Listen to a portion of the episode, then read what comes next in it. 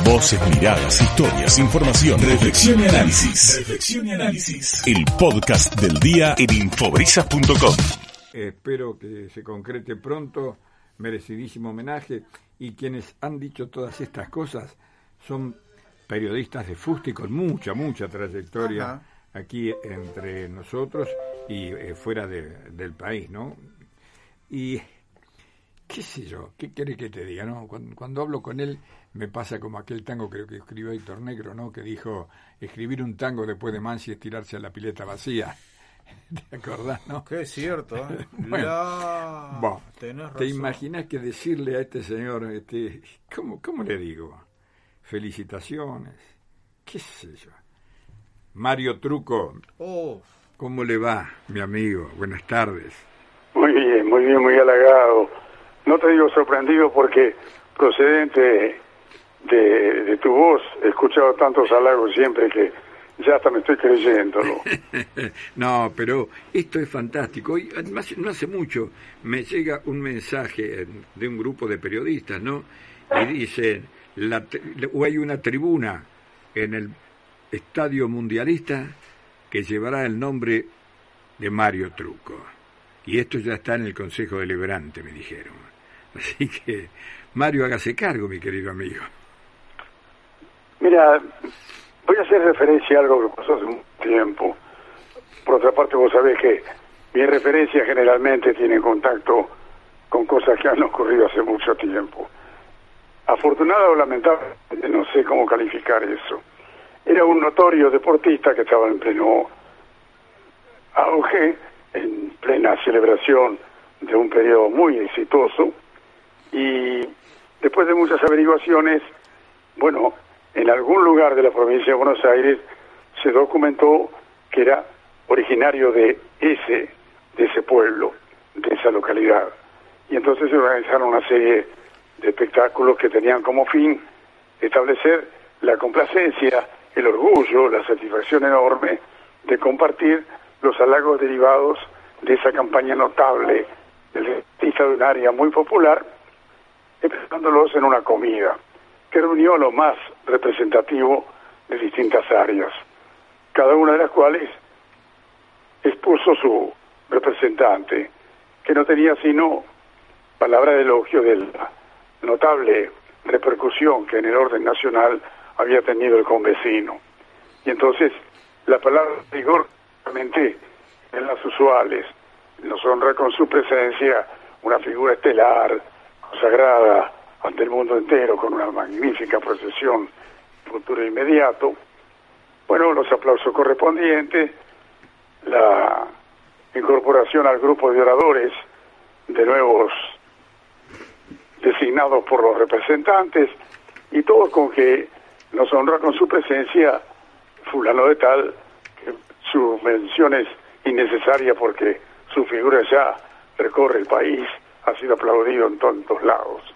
Y así todos fueron señalando la complacencia y destacar que nos honra con su presencia y mencionaban el nombre, lo que significaba una aprobación unánime.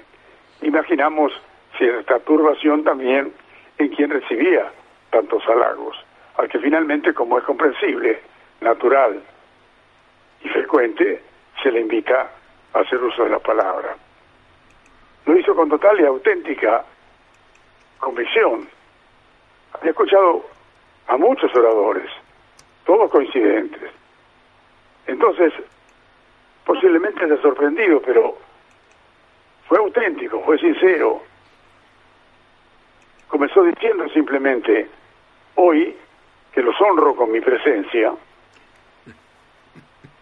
Entonces, se produjo una vacilación casi similar a la que habremos puesto nosotros ahora en desconocimiento de lo que acabamos de escuchar.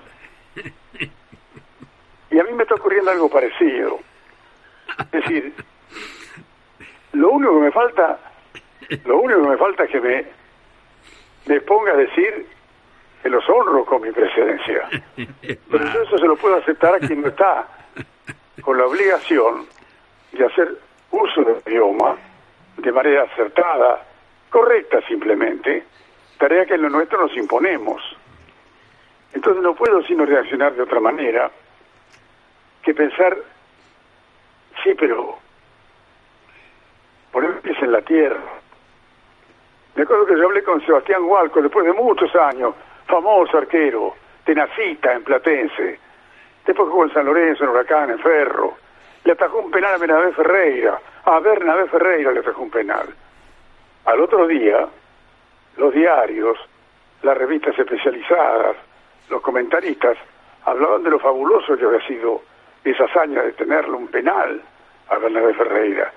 Y me comenzaba, me comentaba Sebastián Guarco, que el tiro había sido muy violento, pero recto, no había sido sino suficiente que lo tocara con la punta de los dedos para que lo elevara sobre el travesaño. Y entonces se autoadvirtió, cuidado Sebastián, cuidado, poner los pies en la tierra, no vas a hacer cosas que te compares con cosas que no tienen necesariamente que ser comparadas con algo que tiene trascendencia temporaria, afirma una gran popularidad, una gran masa que se abraza a la pasión por determinada actividad deportiva, competitiva, con sus pasiones, que tengo sí la tranquilidad de saber que lo que ha aportado ha sido el empeño por hacer un buen uso del idioma para atemperar al desborde excesivo ante la euforia de un triunfo, tratar de no tremendizar ante la supuesta tragedia que pueda significar en los deportes un traspié en una competencia. Esa sí ha sido una tarea que la he cumplido a conciencia, de la misma manera de saber que no hay absolutamente ningún lugar donde se me pueda afirmar un índice acusador. A eso sí me expongo permanentemente y lo vengo haciendo, Eduardo, 75 años, desde aquel 24 de enero de 1948, a través de todos los medios de comunicación, los nuevos, los modernos, los ayornados, los implantados y difundidos rápidamente en el mundo entero. Entonces, yo me pregunto, cuidado, trata de tener conciencia que no honras con tu presencia. Se lo permitieron, no con tolerancia, sino con comprensión, aquellos que escucharon a un hombre que salía de su línea especializada para hacer uso de la palabra.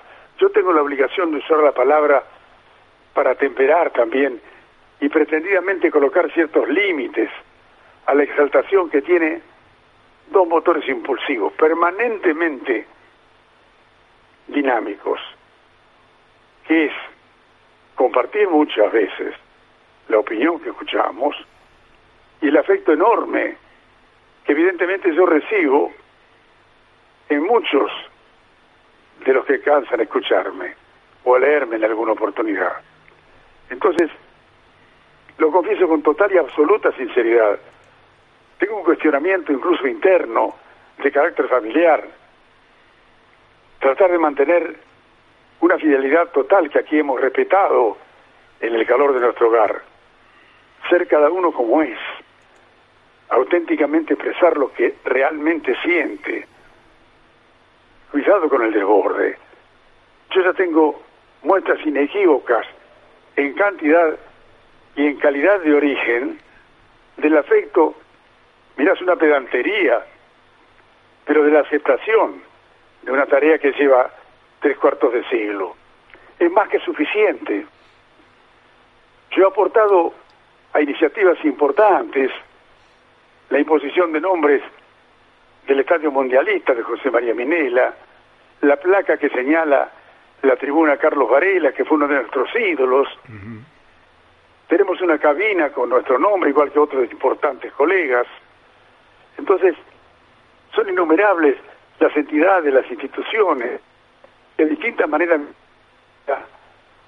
sensación que en modo alguno puede conducirme a creer que los honro con mi presencia.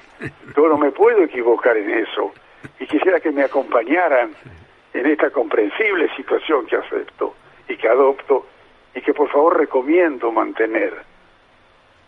no extralimitarnos. Es decir, les agradezco muchísimo a todos, pero entiendo que yo tengo desde distintas áreas la, la opuesta inclusive a mi formación, que es empírica por completo, que es la formación catedrática. Yo he sido honrado por la Universidad Nacional de Mar del Plata, por el Consejo Deliberante, que es representativo del pueblo de Mar del Plata. Es decir, son muchos los sectores, con mucha representatividad institucional y a lo mejor con el arraigo simplemente barrial, que me apasiona tanto. El acierto enorme que tuvo el editor de mi libro, José Andrés Soto, cuando dijo, mi pueblo se llama Mar del Plata.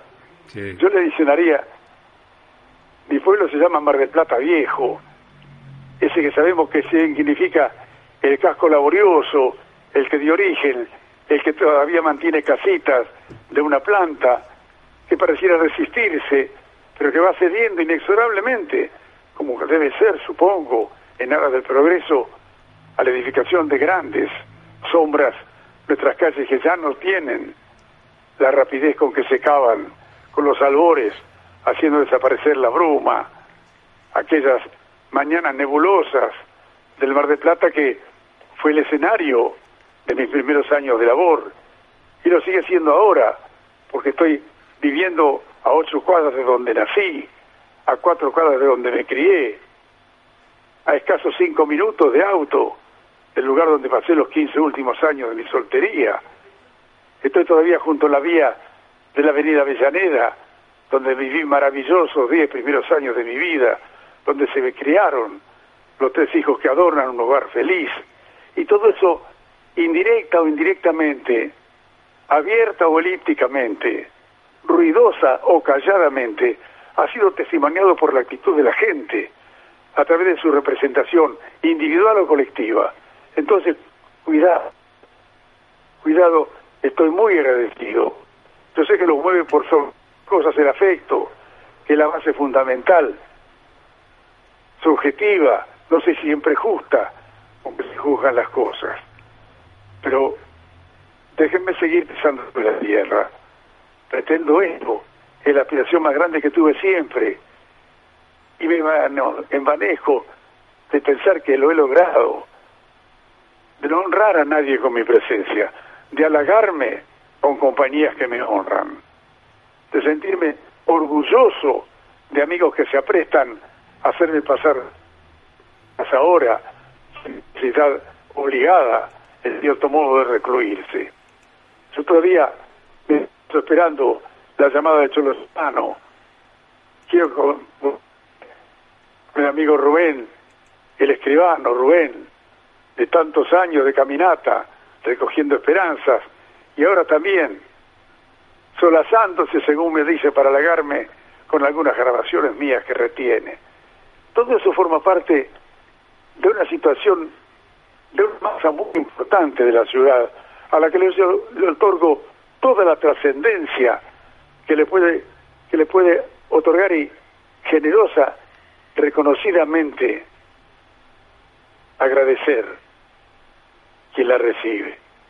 Pues yo te digo, Eduardo, cuidado, acepto como expresión de cariño, de afecto, de solidaridad con muchas de las cosas que pueda haber hecho. Pero yo estoy muy contento con lo que he recibido, sobradamente contento y satisfecho, vanidosamente orgulloso, innecesariamente vanidoso, pero comprensible también, comprensible también en la medida que se me otorgue la facultad de tener una falencia. Que soy el primero en reconocer, el que no intenta ocultar con mucho cuidado, aunque trato de atemperar de cualquier manera algún cargo que se me pueda proporcionar en la profesionalidad, que a lo mejor no cumplí con todas sus exigencias, pero en aras precisamente de una actitud humanística que todo aquel que haya tratado conmigo en la euforia del triunfo o en la penumbra triste de una derrota habrá podido comprobar mi solidaridad y mi deseo de una rápida recuperación de lo normal bajando los niveles de emotividad briosa o ascendiendo un estado de ánimo decayente. Yo te agradezco una vez más la oportunidad que me da para decir simplemente muchísimas gracias, pero también la sincera, auténtica recomendación de no exceder los límites. Está bien, lo agradezco todo, a esta iniciativa inclusive. No pretendo ni detenerla ni negarla. Simplemente a mis amigos el agradecimiento hasta ahora y que no la estimulen más. Estoy muy contento. Eh, Mario. Estoy muy, satisfecho, Eduardo. Estoy muy preocupado, Mario, porque no sé si vas a poder este, decir algo en el momento en que te toque hablar. Primero y principal, hoy que me honran con su presencia, vamos a tratar de corregir la plana, por lo menos. Grande, Mario, fantástico. Te agradezco mucho, te agradezco no, por favor. enormemente. Te, agradezco el espacio que me brindás, no. sé la difusión que tiene y por sobre todas las cosas, ¿qué crees que te diga? Esta ciudad a la que ligeramente se le ha calificado a lo mejor de frívola, esta ciudad de Serenil, esta ciudad del Portal del Sol, esta ciudad de aquel torito que creó Serenil, que creó Fideli, el torito Norma, como le decía yo, es decir, APAN tiene tantas cosas de las cuales tenemos que enorgullecernos que vamos a dar paso a todo lo que sea elogio y estímulo para la prosecución de esa actividad generosa, solidaria, aventando definitivamente siquiera la supuesta posibilidad de aceptar su frivolidad y creer en la seguridad que es aquel que se está quedando sin, sin capital por haber derramado su fortuna a manos llenas entre quienes la necesitaban y vinieron a buscarlas aquí. Mira, Mar de Plata tuvo muchos calificativos. La perra del Atlántico, ciudad feliz, porque acá se encontraban mucha gente encontrando el periodo de bienestar para el cual trabajaban durante un año. Pero yo recuerdo siempre a un querido amigo, un notable poeta, un hombre de trabajo, Américo Álvarez, ah, que la rebautizó Bar del Pan. y es para preguntarse cuántos panes entregó Mar del Plata a quienes vinieron a buscarla con su talento, con su mano de obra, con su inquietud de progresa, progreso y por sobre todas las cosas para dejar definitivamente la pobreza en que estaban inmersos en sus lugares de orígenes, que no han olvidado, que no tienen que olvidar. El terruño no tiene ningún tipo de explicación en el profundo amor que despiertan sus hijos. Por eso quizá nosotros los marplatenses tanto queremos a esta Mar de Plata que, viéndola cada día más progresista, cada día más nada, cada día más enriquecida, nos honramos recordando la Mar de Plata vieja, de las casas bajas y las calles que se secaban a poco de la salida del sol. Un abrazo, un abrazo muy grande. ¿eh? Gracias, Mario, querido, gracias, un tremendo abrazo. Gracias por compartir este momento con nosotros. Te abrazamos todos los que estamos aquí en el estudio y todos aquellos que deben estar escuchando. Frena, un abrazo. Chao, chao, Mario, chao, chao. Qué bárbaro. Mario Truco. Eh, solamente falta ahora, voy a poner lo que digo yo, que arreglen la tribuna para el momento en que se la bautice Mario Truco. ¿No te parece, Gallego? La pucha. Qué groso aquel tipo este. Mm. Oh.